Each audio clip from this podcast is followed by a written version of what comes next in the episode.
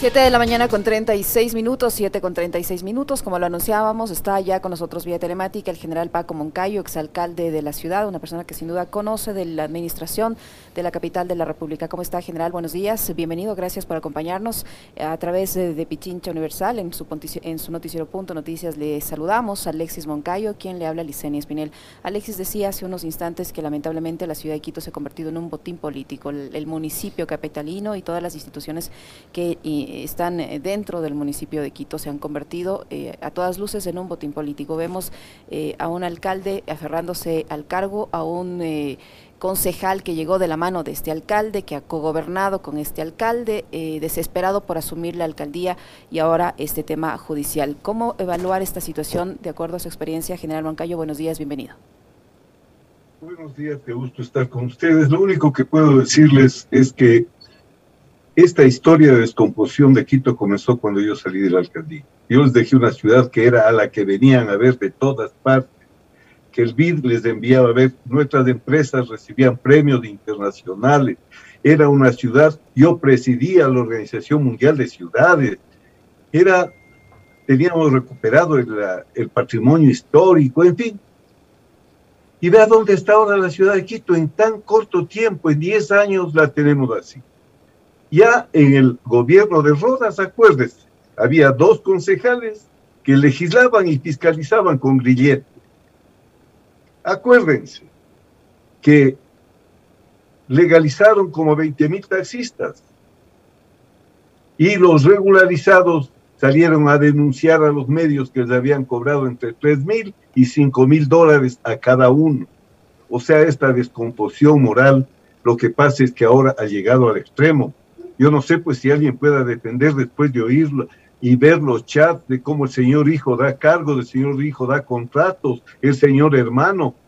¿Cómo puede después de observarse, mire, que se contratan pruebas que resultan que son falsas, que no sirven y se pone en riesgo y muere cuánta gente por los falsos positivos que daban estas pruebas falsas?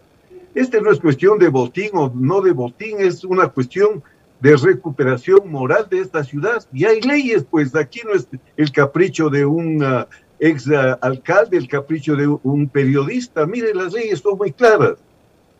Tenemos un código orgánico de desarrollo territorial y autonomías, donde están las reglas muy claras y se han aplicado esas reglas con mucha claridad.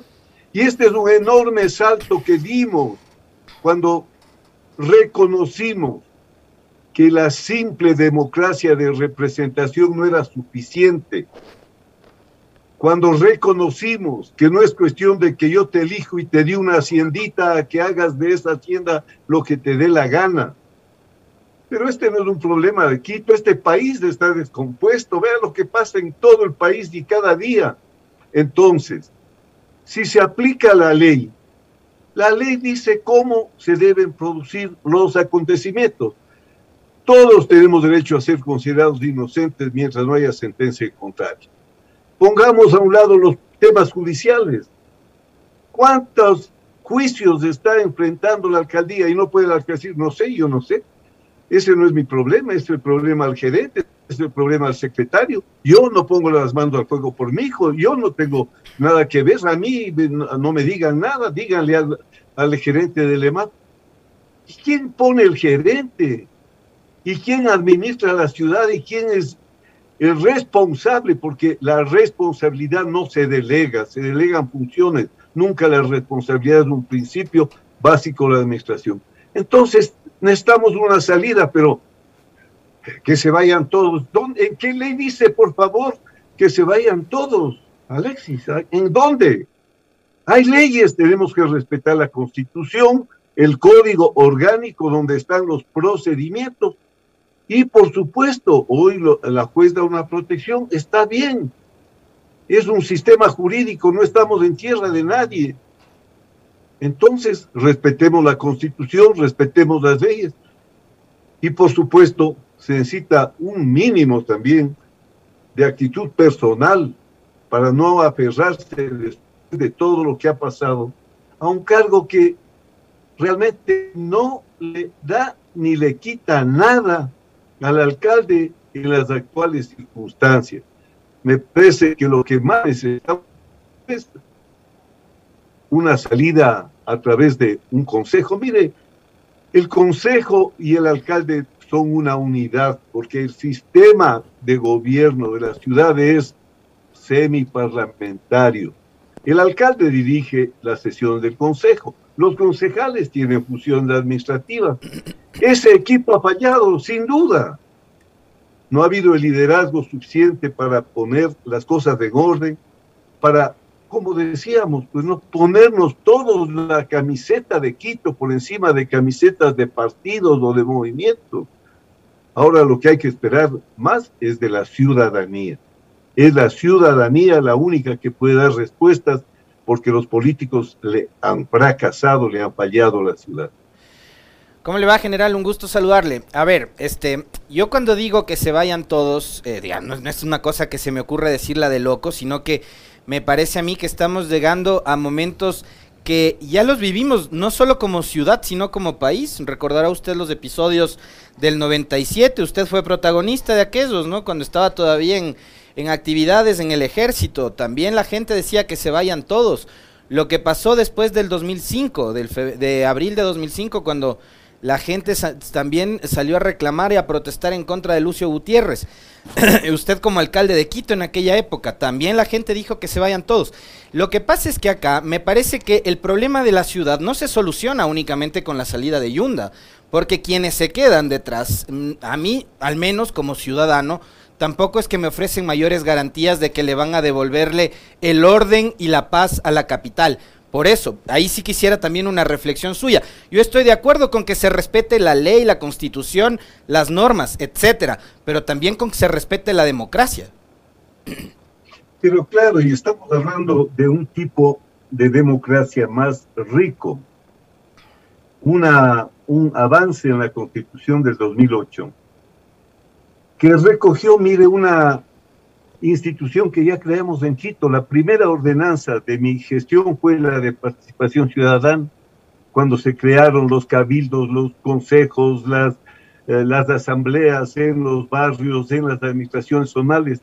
La constitución recoge esto y dice, como los políticos les fallan normalmente a los pueblos, entonces la sociedad civil tiene que participar a través de veedurías, a través de observatorios, a través de procedimientos de participación directa. Uno de esos procedimientos de participación directa, porque porque el legislador constitucional y nosotros antes reconocimos que los políticos les fallamos a los pueblos generalmente. Entonces, siguiendo el proceso constitucional y legal de remoción de un alcalde, se ha producido esa remoción. A mi juicio se ha aplicado la ley en términos correctos. El alcalde tiene derecho a buscar todas uh, uh, las uh, alternativas que él considere necesarias. Déjenles que actúen a los jueces. Si el juez le da una, una, le da una situación de protección, bueno, el juez es el que le ha dado esa situación Dejemos que vean lo que pasa en Haití, Dios mío, yo me preocupo de este país porque muchos de los síntomas ya tenemos. Corrupción generalizada, los cárceles tomados los territorios, guerras por territorios de los cárceles de México, de, o sea, tenemos una cantidad de síntomas de desintegración inclusive social, tenemos que hacer una gran minga de voluntades de la gente que ama al país, que ama la ciudad, y no echar más leña al fuego a que esto termine de descomponerse. Estamos con un país muy frágil. Tenemos que, por favor, todos poner la mejor cara que podamos, dadas las circunstancias. Tenemos la mitad de la población padeciendo de pobreza. Y claro, la COVID no le podemos culpar ni a los políticos ni a nadie. Sí se lo puede hacer a los grandes políticos de las grandes potencias, porque de esta amenaza los que somos uh, conocedores o expertos en la materia venimos hablando 20 años, 20 años hemos venido hablando de las pandemias, de la amenaza a las pandemias. ¿Y qué hizo el señor Trump? Actualizar uh, los arsenales atómicos, como si no tuviésemos en el mundo suficientes armas para destruirnos. Claro, entonces lo que tenemos ahora es que tratar de salir de esto. La ciudad no está bien, Busquemos acuerdos. Yo lo que digo, el señor vicealcalde, si queda de alcalde, tiene que hacer un equipo con todos los concejales, no para el reparto, no que me das a cambio de los votos. Hacer un equipo por la ciudad, establecer prioridades. Tienen recursos porque hasta ahora no ejecutan ni el 25% del presupuesto. Pero en estos dos años, encarrilar, no se les puede pedir más tampoco a la ciudad. Y miren, hay que recomponer el sistema político si vamos a tener otra vez 21 candidatos a la alcaldía, el que llegue va a llegar con el 15% deslegitimado. El sistema político tiene que recomponerse. No podemos seguir como estamos. Yo me angustio por el país y me desespero por Quito, por supuesto, porque no estamos bien. No estamos bien como país, no estamos bien como ciudad. Pero entonces, ¿qué tenemos que hacer? ustedes como periodistas juegan un papel fundamental. Mandemos un mensaje de reconciliación, de acuerdos, de mínimos consensos. No esperemos que guarderas ni nadie nos va a salvar, solo los, la propia gente, pero la gente está angustiada. ¿Cómo puede estar la gente pensando en, uh, el alcalde si no tienen trabajo, si se han perdido los empleos, si la clase media ha caído a la pobreza? En una situación así necesitamos dar lo mejor de todos nosotros los ecuatorianos, dejar las banderías de lado y procurar una salida decente para Quito y una salida decente para el Ecuador. General Moncayo, una vez que esto se solucione, ya determinen los recursos, se esclarezca, se aplique la ley como deba hacerlo, apegado a derecho, eh, y el señor Guarderas asuma la alcaldía de Quito si así lo dispone eh, la ley, ¿el qué debe hacer? Usted dice que sí, y yo coincido con usted en que es momento de, eh, unidad, de, dejar de lado los temas políticos y que se trabaje por la ciudad. En eso yo coincido muchísimo con usted, yo creo que hay que, momento que el país deje el odio a un lado. Eh, ¿Qué debe hacer el señor Guarderas para revestirse de legitimidad para asumir esa alcaldía de Quito y para incluir en ese trabajo por la ciudad a todos los grupos que llegaron a obtener un curul como ediles de esta ciudad, independientemente de la organización política de la que provengan. Porque pasa, lamentablemente, en este país que cuando es una organización política que no les gusta, entonces no tienen derecho a nada. Y eso es lo que nos está llevando al momento actual. Mire, el alcalde Yunda en primer lugar, si se pudiera llegar al corazón del alcalde Yunda. El alcalde está para solucionar las, los problemas de la ciudad, no para ser el problema de la ciudad. Si a un alcalde se convierte en el problema de la ciudad, tiene que dar un paso a un costado. Por respeto a esa ciudad, por respeto a sus propios electores, que no prolonguemos esta agonía que no nos sirve para nada y que no tiene otra salida pensando en Quito, pensando en sí mismo, al alcalde Yunda dé un paso a un lado. El alcalde no puede ser el problema de una ciudad. No podemos todos estar hablando de Yunda cuando hay problemas como los que Alexia ha señalado, ¿no? cuando la ciudad está despedazada. Entonces, esto, por un lado, por favor, alcalde, dé un paso a un costado. Y al alcalde que queda para dos años, Haga equipo, como usted bien dice. Aquí no puede ser que porque le ordena el jefe del partido, el director del partido, ya pensando en las próximas elecciones, ya calculando qué va a pasar de aquí a dos años, quién va a ganar las elecciones. Tiene que hacer un equipo con todos. Todos tienen que dejar las banderas partidarias, los odios partidarios de lado y ponerse a hacer un plan mínimo de consenso y trabajar todos por ese plan mínimo de consenso. No se le puede pedir ya en dos años grandes transformaciones ni grandes correctivos, pero un plan mínimo, prioridades que son esenciales. Miren, la ciudad está moralmente decaída. La ciudad que más ha sufrido de la COVID ha sido Quito la ciudad donde hay mayor pobreza ahora, la que más ha sido golpeada en su economía. Es Quito, por Dios, pensemos como una familia, dejemos de lado rencores, odios, y porque estamos en desgracia, siquiera como sucede en cualquier organización, Quiteños, quiteñas, olvidémonos de personas, de banderas, de colores, de ideologías.